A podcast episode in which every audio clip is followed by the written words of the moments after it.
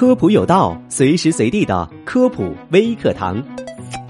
用热水泡脚，脚部的温度上升，腿部和脚部的末梢血管逐渐发生扩张，脚部的血流量随之增加。因此，泡脚具有改善局部血液循环的功效，特别对于下肢缺血的人有不少的好处。而且，泡脚能够减轻头部血管的压力，缓解头痛。除此之外，热水泡脚还有助眠的作用。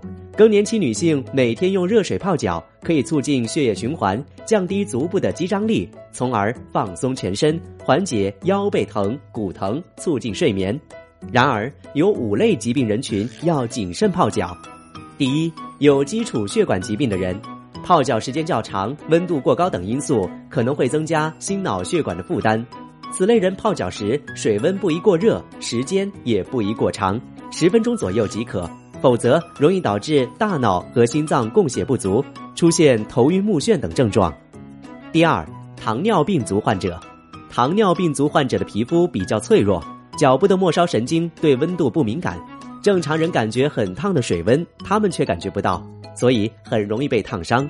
一旦被烫伤，哪怕是一个很小的水泡，若不及时就医，都可能导致足部感染溃烂，严重的甚至会造成截肢。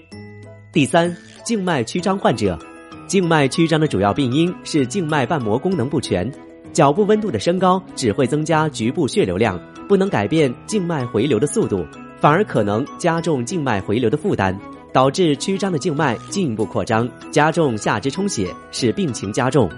第四，足癣等皮肤病患者，很多人误以为泡脚能够减轻足癣症状。其实用热水泡脚反而可能导致继发性细菌感染。